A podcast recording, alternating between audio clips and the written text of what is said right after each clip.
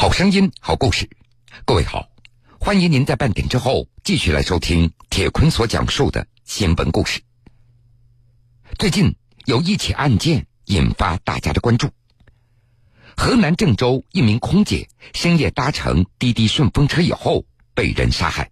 很快，郑州警方锁定了犯罪嫌疑人，也就是顺风车的司机刘某，但是他已经跳河溺亡。乘车之前彼此并不相识，犯罪嫌疑人为何要残忍的对一名年轻女孩下此毒手呢？在这期间，到底又发生了什么呢？案发以后，郑州警方披露了空姐遇害案的侦破细节。空姐深夜打车遇害，行驶途中司机卸载网约车软件，车载 GPS 显示车辆曾在偏僻荒地二十六分钟。他这个车并没有去那个郑州火车站，这个司机退出了那个平台，所以说肯定不是正常正常情况。他是正常情况是这个司机是不会退出滴滴的，然后他这个乘客也没有到站。疑犯身份确认，事发后河中溺亡，河道监控记录下疑犯跳河画面。很短的时间内就有一个黑影从那个墙上落了下去，况且。嗯，明显能看到球面有水花往外溅出。遇害空姐父亲质疑网约车平台服务提供方应该承担怎样的责任？你遇到这种问题了，你要采取一种技术手段，让消费者可以及时的报警。无法抵达的顺风车。江苏新闻广播南京地区 FM 九三七，苏南地区 FM 九五三，铁坤马上讲述。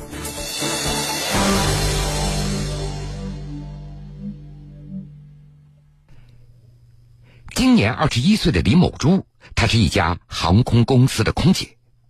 二零一六年参加工作，在李某珠父亲的眼中，女儿从小那就多才多艺。孩子从小就，我就练舞蹈、上少年宫，嗯，一直到大，因为家庭条件在这呢嘛。而在同事们的眼中，李某珠人品非常好。我之前是不认识，但后来住在一个屋，然后就觉得他人真的还挺好，每天一起出去吃饭，然后呢就是买小吃。根据女孩父亲的介绍，李某珠那是在家人无微不至的呵护和优越的家庭条件下成长起来的，是一个简单、善良、开朗的女孩。从小很开朗，很很活泼，包括她的后来参加工作，还有她的同学。都很什么，嗯，人缘很好。他接触基本上不大接触社会，从小上少年宫上学，一直到大学，从大学毕业以后直接参加工作了，在社会上基本上很少。按照父亲李先生的说法，女儿经常会在滴滴打车软件上叫车出行，因此他也提醒过女儿，在乘车的时候一定要注意安全。我提醒过他，我记忘了哪一年了。深圳不是有一起这个二二十四岁是多大的一个女教师被滴滴公司机给杀害了？我原来提醒过他，他还说过啊，滴滴车还有事儿吗？还说过类似这种话，就是天真到这种程度。与女孩朱朱性格特点截然相反。顺风车司机刘某，在家人朋友的眼中是一个性格古怪孤僻、时常会与人发生冲突的人。用刘某父亲的话说，他现在都不敢与儿子说话了。这说不到一半，就会把手机给摔了，事后问父亲要钱再买手机。家里的三辆电动车都让这个儿子给卖掉了。看一些我我都不敢不敢跟他说话，还没说一话嘞。有时候拿我看说句，手机要摔，一个手机两三千块钱摔了。哎，我要钱，赶紧给我买一台手机，我要钱，给我买手机。家里面三个电池都骑电池，全全卖完。而在刘某朋友的眼中，刘某这个人的思想和别人有点不一样，容易走极端。他这个人思想和正常人思想确实不一样，很容易走极端，想法跟正常想法不一样。刘某的家位于郑州市机场附近的一片拆迁临时的安置区，他是家中的独生子，曾经也有过短暂的婚史，如今和父母生活在一起。刘某的父亲平时在建筑工地打工，母亲留在家中。与父母简陋的房间相比，刘某的卧室更加干净整洁，设施齐备。房间中还有一些治疗抑郁症的一些药物。根据刘某父亲的介绍，儿子患有抑郁症，曾经到医院就诊过。因为家中没什么钱，医院住不了，所以就一直在家中服用抗抑郁的药物。他用了，他但是我也没钱，咱目前我是没有住院治疗，早是平常长大我这呃就没当用啊，叫卫生待遇弄医生说的，呃这早是一直吃过来。刘某的父亲说，因为儿子自身患有疾病，再加上曾经出过一次交通事故，把对方撞成了植物人，加上医药费，大概赔偿有三十多万。驾照也被吊销了，但是刘某又重新考了一个。家里人对刘某开车并不赞成。以前他是骑摩托车送上以前的那女朋友，就碰到过西华县一个一个男孩，该从碰开始碰有几天一一个月不不说话，最后最后是马上成熟人，包括这一窝病脸上下院三十万吧。呃，开始出现事交警把他扣提吊销了，吊销他重新考一个。虽然家人反对，但是刘某还是执意购买了汽车，并且在今年三月份注册了滴滴网约车的账号。由于自己有过交通事故记录，刘某他就用父亲的身份信息进行注册，并且还通过了审核。但是刘某的父亲却说自己对此毫不知情。那他既然自己有驾照，当时在这个注册滴滴的时候，为什么用了您的证件？那我不知道，我也不知道是不是，就这回事。当时有劝过他吗？不要开车了。哎呀，你根本劝不动他，那孩儿现在我我都不敢不敢跟他说话。成长轨迹不同、性格截然相反的这两个人，在二零一八年五月五号的深夜，因为一款打车软件，让他们有了交集。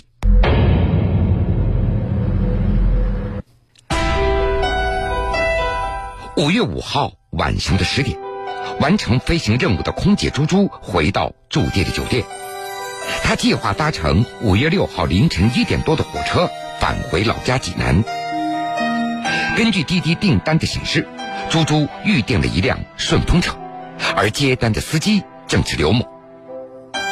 根据警方提供的一段监控视频，五月五号晚上二十三点四十二分，刘某驾驶一辆白色越野车抵达酒店。十分钟以后，二十三点五十二分，女孩猪猪从酒店走出，在临上车之前，她还比对着手机看了一下车尾部，似乎是在核实车牌与顺风车的订单信息是否一致。随后打开后排车门上车了。车辆停留三十秒以后，于二十三点五十三分缓慢启动，驶离了酒店。五月六号凌晨零点零二分。女孩猪猪和同事发了信息，描述自己搭乘刘某这辆顺风车的遭遇，说司机有点变态，看到自己想亲一口。随后，同事给猪猪拨打了一个电话，这通电话既想给他壮胆儿，也想震慑一下这名图谋不轨的司机，但是猪猪却告诉同事说自己没事儿。然后我就给女主打过去电话，是我说那个。啊，我在那个候机楼等你啊。然后他说好，没事。反正刘某的回答一直是那个行行行，好好好，没事没事。反正就一直是这样。然后最后说的就是啊，没事没事，我那行那没事，那我就挂了。然而，这通通话时间长度五十三秒的电话，并没有起到什么样的效果。根据警方调查的信息，五月六号凌晨零点零三分。几乎是在女孩猪猪与同事通电话的同时，司机刘某却奇怪的注销了滴滴打车软件。郑州市公安局航空港区分局案件侦办大队民警赵广超，就一看这个，当时看到轨迹之后，他这个车并没有去那个郑州火车站，然后就是在中途大关庄附近，然后没有信号了。然后滴滴公司说，这个司机退出了那个平台，因为这肯定不是正常。正常情况，他这正常情况是这个司机是不会退出滴滴的，然后他这个乘客也没有到站，就没有信就退出了。五月六号凌晨零点零三分，女孩猪猪挂断了同事的电话，刘某注销了软件。一个性格古怪的司机搭载一个年轻的女孩子，这辆顺风车将驶向何处？警方根据刘某车载 GPS 的信息追踪到，这个时候这辆车在郑州空港区华夏大道上由南向北行驶着。三分钟以后，也就是凌晨零点零六分，刘某驾驶嫌疑车辆行驶到一处荒地，并在此停留了七分钟。郑州市公安局航空港区分局案件侦办大队大队长周兆兆，我们推断他这七分钟的时候，有可能在这个地方把那个被害人进行了控制，因为那个这个时间比较短，在这他控制的地方是一个那个拆迁过的那个村庄，村庄里基本上没有住的有人。七分钟以后。当这辆车再次启动，沿着华夏大道由北向南行驶，随后车辆向左行驶，转换了方向，沿着石祖路由西向东继续行驶。在凉州大道监控录像拍摄下来的刘某，当时是赤膊驾车，时间显示为零点五十四分。原本只需要十五分钟的车程，刘某却花了多出一倍的时间。在这个过程当中，发生了什么呢？五月六号凌晨零点二十五分左右，根据车载 GPS 信息显示，车辆在老城庄村附近的一处荒僻的坡地上停留了二十六分钟。郑州市公安局航空港区分局案件侦办大队大队长周兆兆，因为他在这那个停留的第一时间比较长，第二结合着我们接群众报警的那个位置、时间点和那个位位置来说。他停了二十六分钟的时间，就是整个他完成作案的全部时间。时隔两天以后，也就是五月八号上午的七点，警方在这里找到了已经遇害的女孩朱朱。郑州市公安局航空港区分局案件侦办大队副大队长周庆相，到现到现场我们发现就是是一在一个土坡上，是就是有经过勘验发现就是有受害人的。身份信息就是我们五月七号接到报警的失踪人员。四个小时以后，也就是五月八号上午的十一点钟，警方在航空港区滨河东路一座还没有完工的大桥边找到了刘某的那辆白色的越野车。警方在刘某的车中发现了他的手机、钱包等物品，但这个时候刘某身在何处依然是个谜。于是，警方就以车辆为中心向四周排查了，发现附近桥上的玻璃围挡有点破损。而根据河道内的监控视频显示，五月六号凌晨一点零六分，也就是刘某搭载女孩猪猪的那天凌晨，可以隐隐约约看出有人从桥上跳了下来。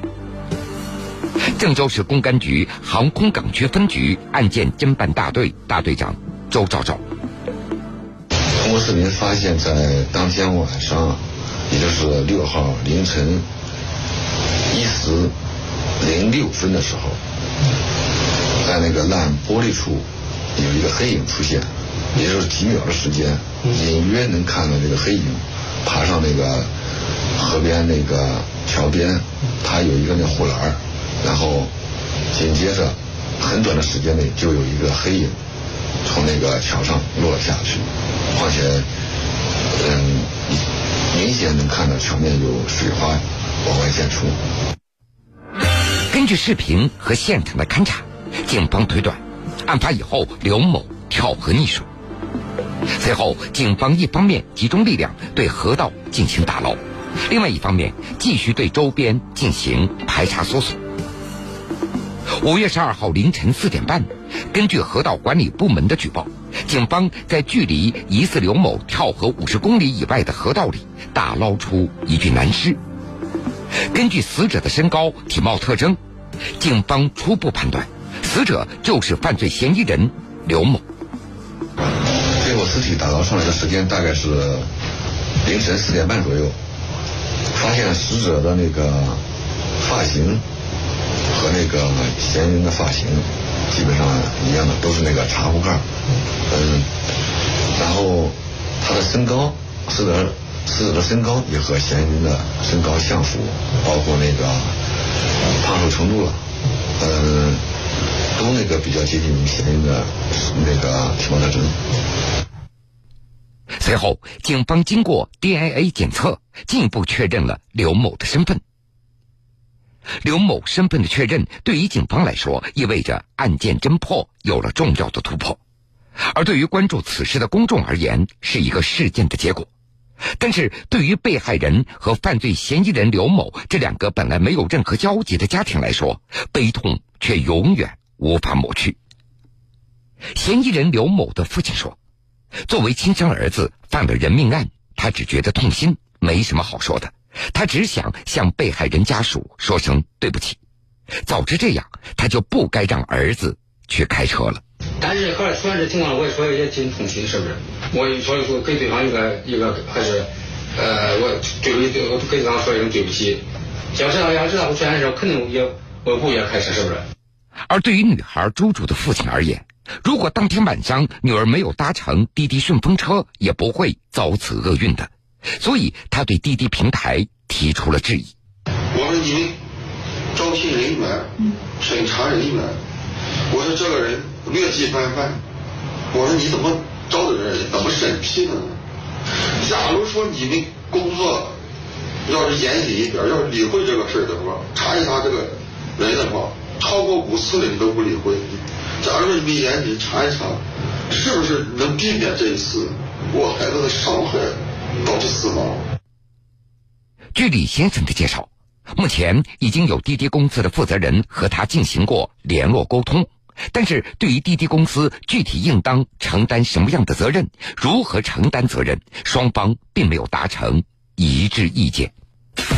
空姐深夜打车遇害，行驶途中司机卸载网约车软件，车载 GPS 显示车辆曾在偏僻荒地二十六分钟。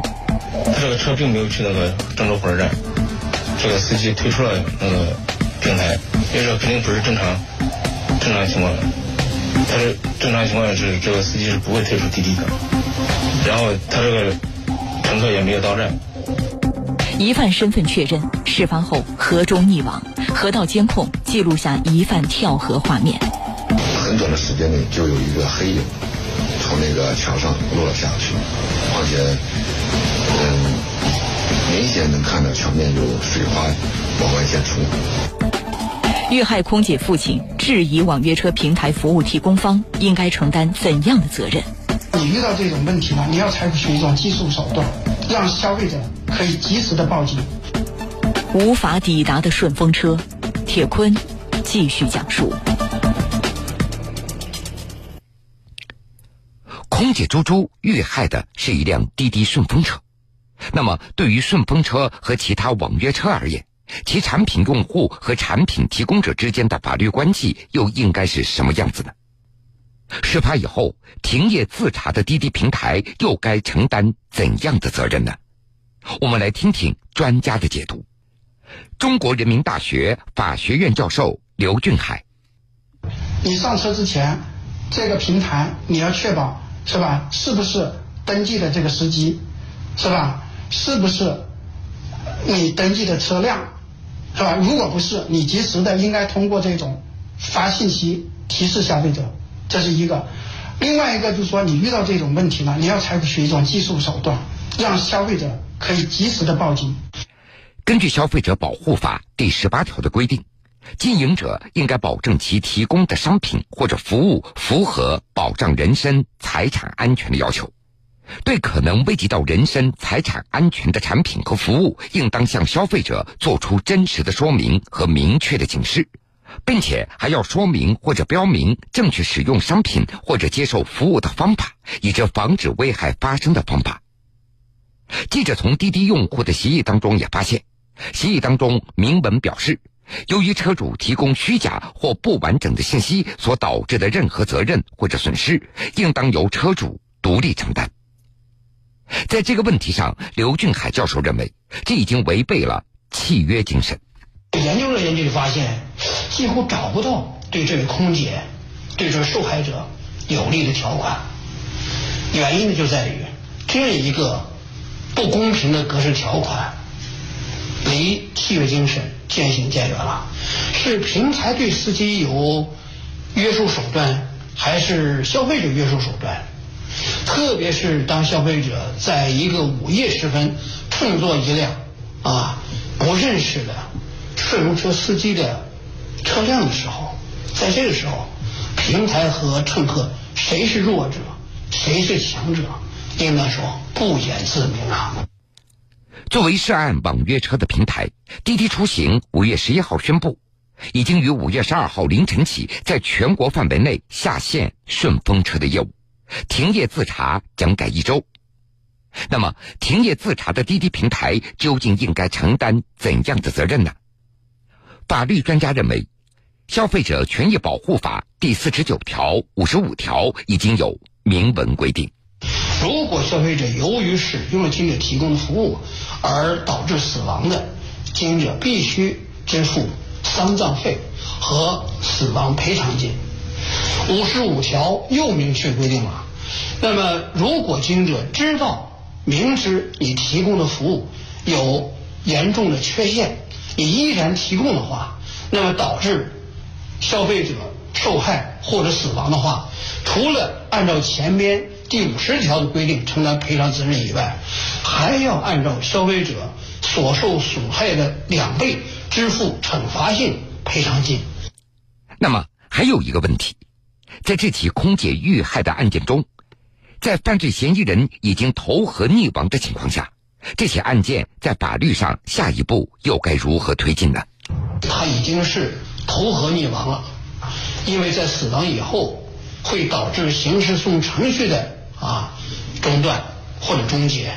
但是我个人认为，对于经营者的民事赔偿责任，甚至还有行政监管措施。行政处罚措施，我个人认为还是应当按照法律规定的条件和程序啊，进行权威、客观、公正的调查。其实，早在二零一六年的七月，交通运输部、工信部等七部委就联合下发了《网络预约出租汽车经营服务管理暂行办法》。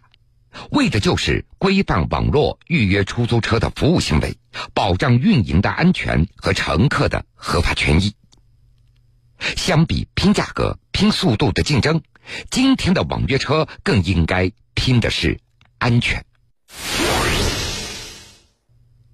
五月六号凌晨，随着顺风车司机刘某一跃跳入河中，当天晚上究竟发生了什么？年轻的空姐猪猪在生命的最后时刻，在孤立无援的情况下，又都遭遇了什么？我们全都不得而知了。但是很多事情不能因此不明不白的过去。如今那处大桥的护栏已经修护好了，但是如何避免类似的悲剧再次发生？